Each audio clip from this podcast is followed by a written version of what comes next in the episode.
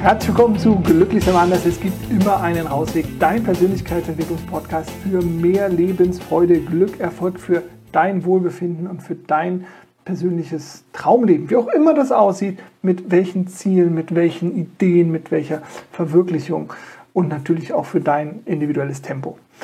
Ja, heute möchte ich mit dir über den Alltag sprechen. Alltag ist ja eigentlich das, was passiert, was oftmals unspektakulär ist, was so vor sich dahin schleicht und irgendwie ist dann schon wieder ein Tag rum oder es gibt ein oder zwei Highlights, vielleicht so ein bisschen das Murmeltierleben. Und da gibt es aber auch Dinge, die eventuell nicht optimal laufen, im Sinne von, ähm, ja, dass sie dich vielleicht sogar stören und du kriegst es noch gar nicht mit, weil es auf so einer unbewussten Ebene abläuft. Grundsätzlich, wie immer gilt, ähm, mir geht es nicht um deine Optimierung, mir geht es darum, dass du Bock hast auf ein für dich schöneres Leben und wie das aussieht, das darfst auch du ganz individuell äh, entscheiden und für dich dann auch gestalten. Wenn das Ideen für dich sind, dann nimm sie mit, ansonsten lässt du es. So einfach ist das doch im Leben. Genau, also ähm, es geht weder um Sport, es geht weder um Ernährung, sondern hier geht es wirklich um diese kleinen alltäglichen Dinge.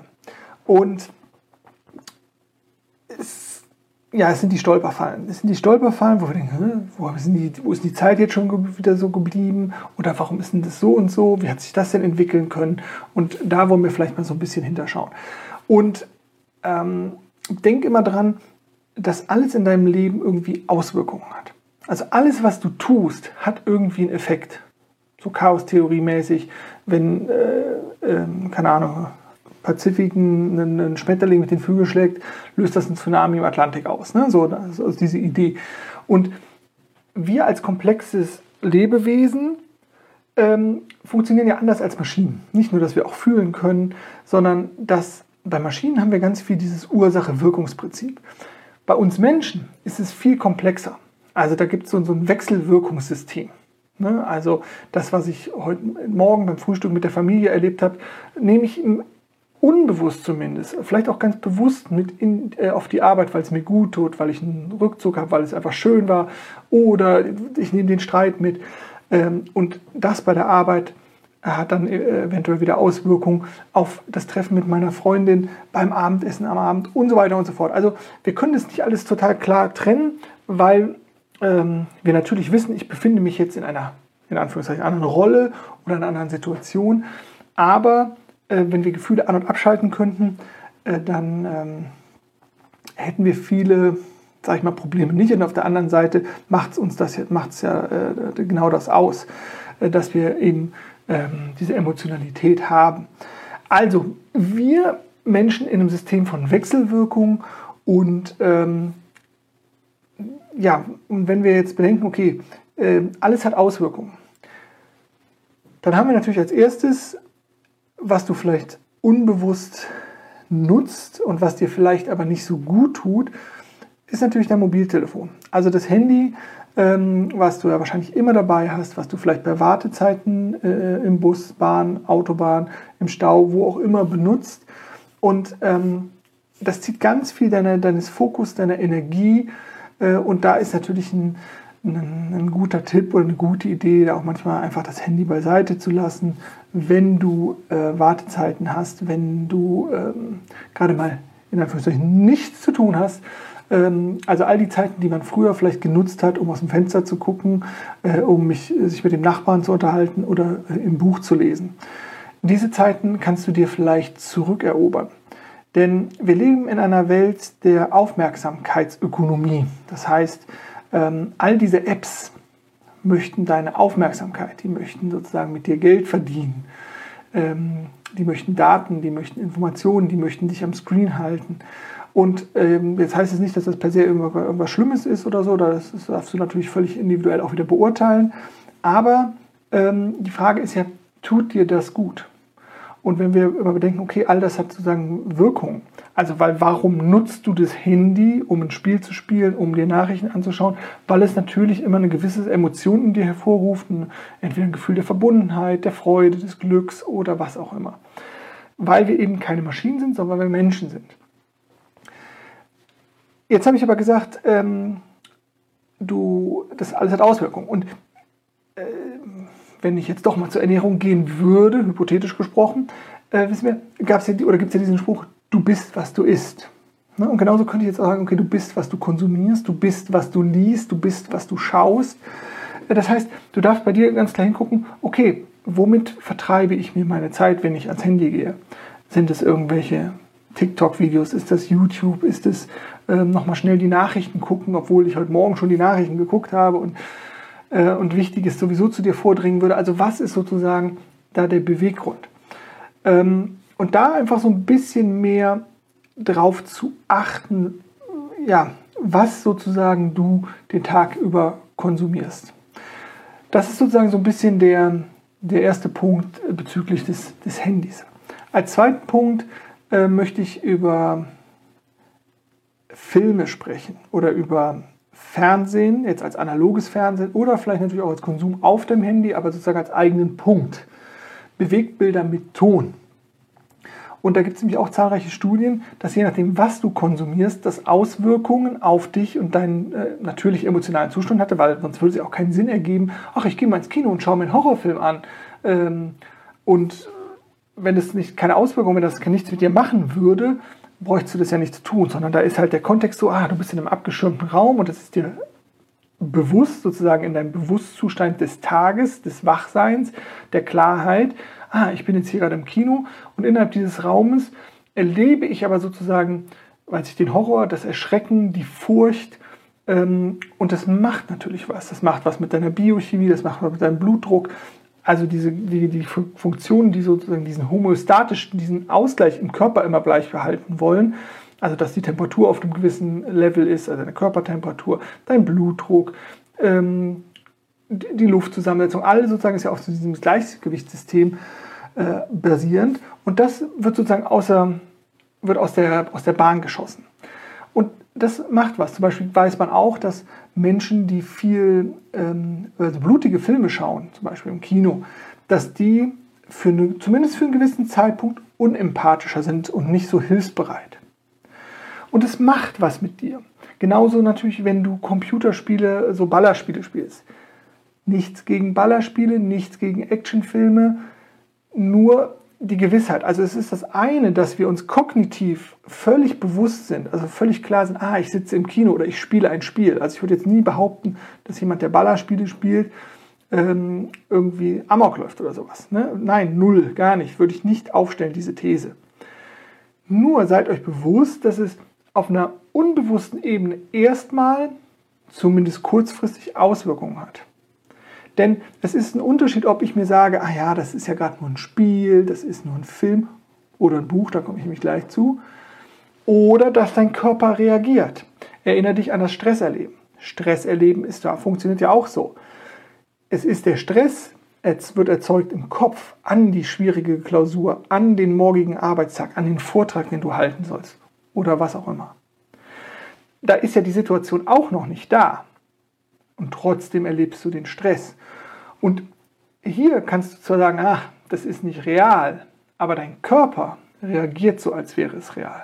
Nämlich auch sozusagen mit, mit äh, also auch in dieser stressigen Situation, wenn du irgendwie Actionfilme guckst oder, oder Horror oder was auch immer, dass Cortisol ähm, und Adrenalin ausgeschüttet wird.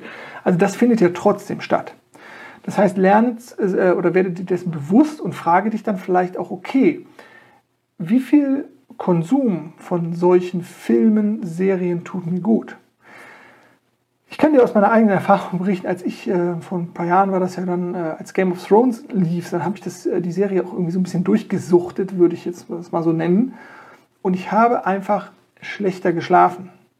Und mir war das sozusagen schon vorher, ich wusste das schon, dass es Auswirkungen hat, hat sozusagen und auch natürlich auf die Schlafqualität haben kann, je nachdem, wann du etwas äh, äh, konsumierst. Aber das war total extrem zu erleben, dass ich viel aggressivere ähm, Träume hatte, viel gewalttätige äh, Träume und ähm, was ich gar nicht mehr aus meinem, meinem Leben sozusagen kannte.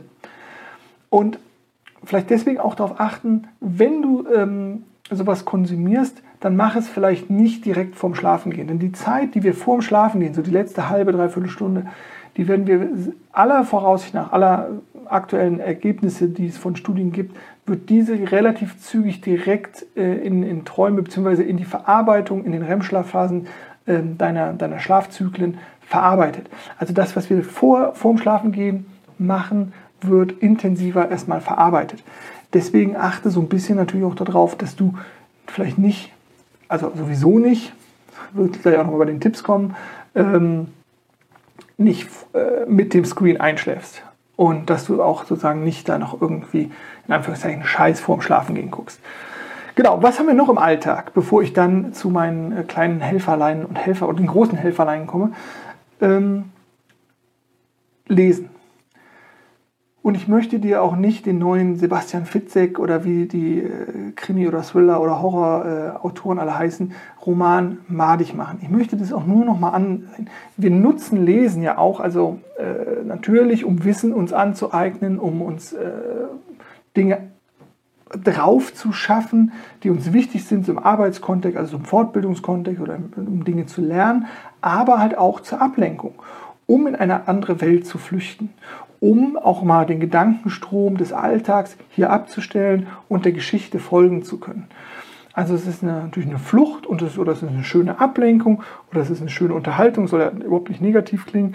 Ähm, aber seid ihr auch hier bewusst, dass natürlich über deine Fähigkeit, dieser Geschichte folgen zu können, zu imaginieren, die Fantasie laufen zu lassen, das ganz viel sozusagen mit dir machen kann. Und ich würde äh, auch hier empfehlen, also wo kommen denn die Bilder her? Wo kommen die Bilder her, dass es im Wald nicht sicher ist? Dass man als Frau vielleicht nicht durch den bunten Park laufen kann? Das kommt von den, aus den Nachrichten und das kommt aus dem, was wir gelesen haben. Also wenn ich mir die Kindermärchen von früher angucke, dann finde ich es total erstaunlich, dass wir überhaupt noch äh, uns abends in den Wald trauen. Und das ist ja nur der Punkt. Bedenke, es macht was mit deinem Gehirn. Ob du das kognitiv reflektieren kannst, spielt erstmal keine Rolle, denn es werden ja immer wieder die gleichen Bahnen aktiviert. Es wird ein, äh, dein Körper wird ja in, in, in, in Erregung versetzt. Da passiert ja was. Und sei dir dessen einfach bewusst, dass es einfach Auswirkungen auf dich und deinen Körper und dein Befinden hat. Und auch deswegen lesen wir natürlich. Also überlege, was sind gute Romane für dich, was ist wertvoll für dich. Denn das ist ja auch das Schöne, ähm, Studien belegen nämlich auch, dass wenn wir zum Beispiel humorvolle Filme schauen, Komödien, die uns zum Lachen bringen, die uns in die Entspannung bringen, dann passiert nämlich genau das. Wir entspannen, der Blutdruck geht runter und das ist sogar vergleichbar wie mit, mit äh, blutsenkenden Medikamenten. Also Lachen, Freude entspannt uns, tut uns gut, macht uns empathischer. Deswegen überlege, was konsumierst du, was führst du dir zu. Und jetzt am Ende oder zum Ende hin möchte ich dir halt auch noch so ein paar kleine Helferlein mitgeben. Das sind alles Kleinigkeiten und nichts Großes, wo du viel Aufwand betreiben musst, aber wo du dir einfach sagen kannst, ach, vielleicht mache ich es in Zukunft mal so und guck mal, ob mir das gut tut. Also am Tag, äh, also jetzt nicht vorm Schlafen, sondern am Tag Wartezeiten anders nutzen, nicht auf den Bildschirm starren. Wegen mir aus, nimm dir ein, ein lustiges Buch Sowas. Ne? Also unterhalte dich mit deinem Nachbarn. Schau aus dem Fenster, beobachte die Natur. Also Handy aus oder weniger Handynutzung, weniger Ablenkung. Auch eine gute Idee, stell dein Handy auf Schwarz-Weiß, dann hat es viel weniger Anziehungskraft auf dich. Schwarz-Weiß-Modus und es ist kaum noch so attraktiv, weil natürlich auch viel mit Farben gearbeitet wird. Digitale Auszeiten dir zu nutzen zu bestimmten Zeiten nicht erreichbar zu sein über dein Mobiltelefon. Nutze die Zeit, die du hast oder suche dir Zeit, nimm dir Zeit für einen Spaziergang in der Natur. Also geh raus, beweg dich. In Bewegung kommen, immer gut. Klar, wenn du Sport machen willst, mach Sport. Aber ich habe gesagt, kein Video über Ernährung und Sport hier. Also, und vielleicht noch dann so ein, zwei Ideen für die Zeit vor dem Schlafengehen, also wenn du zu Bett gehen willst. Die Klassiker, äh, die Zeit ist eigentlich nicht entscheidend. Ähm, also wie lange äh, du schläfst, wir brauchen keine acht Stunden. Ich weiß, jeder hat so ein bisschen anderes Empfinden. Ich dachte das früher auch immer, möchte ich aber gar nicht drüber schneiden, sondern eher, was ist, wann solltest du schlafen und wie solltest du dich vor dem Schlafen verhalten. Eigentlich ist die Schlafzeit relativ egal, solange du die störenden Faktoren, die wir häufiger am Tag haben oder wenn die Sonne scheint, äh, ausblenden kannst. Also wenn du es komplett dunkel machen kannst, dann kannst du auch tagsüber schlafen und das hat angeblich wenig Auswirkungen auf die Schlafqualität. Ich persönlich schlafe lieber früher und habe es dabei auch wirklich dunkel. Aber was machst du jetzt vor dem Schlafengehen? Also Bildschirm aus, mach was Schönes. Überleg dir, was habe ich heute Tolles gemacht, welche Menschen habe ich heute äh, getroffen, welche, welche waren nett zu mir, zu wem war ich nett, wofür war ich heute besonders dankbar, was habe ich heute Schönes gemacht. Solche Gedanken, die können dich gut in den, mit in den Schlaf rübernehmen. Kleine Meditation als Beispiel, alles kleine Möglichkeiten. Wichtig auch, nicht zu viel zu essen vor dem Schlafengehen und aber auch nicht äh, mit komplett leerem Magen schlafen zu gehen, weil das auch die Schlafqualität mindern kann. Ja, das war, glaube ich, schon so ein bisschen was, ähm, oder soll schon wieder gewesen sein. Einige vielleicht für dich wirklich neue Ideen, wie du deinen Alltag vielleicht für dich angenehmer gestalten kannst, wie du vielleicht auch aus unguten, für dich nicht so wertvollen Routinen rausrutschen kannst. Und vielleicht hat es ja auch nur das eine gebracht, nämlich dass du ein bisschen ins Reflektieren kommst und denkst so, ah ja, stimmt, das mache ich ja auch und das mache ich ja auch. Und vielleicht tut mir das gar nicht so gut und vielleicht hält dich XY, also etwas Bestimmtes, auch davon ab, etwas zu tun, was du eigentlich schon lange für dich Gutes tun willst. Das soll es von mir gewesen sein. Ich danke dir auch weiterhin äh, oder mal wieder, dass du äh, zugeschaut und zugehört hast. Und ich wünsche dir jetzt einen wundervollen Tag, eine wunderbare Vorweihnachtszeit. Bleib gesund, denke mal dran, glücklich sein ist eine Entscheidung und zwar deine. Mach's gut und weiterhin viel Freude auf deinem persönlichen Ausweg.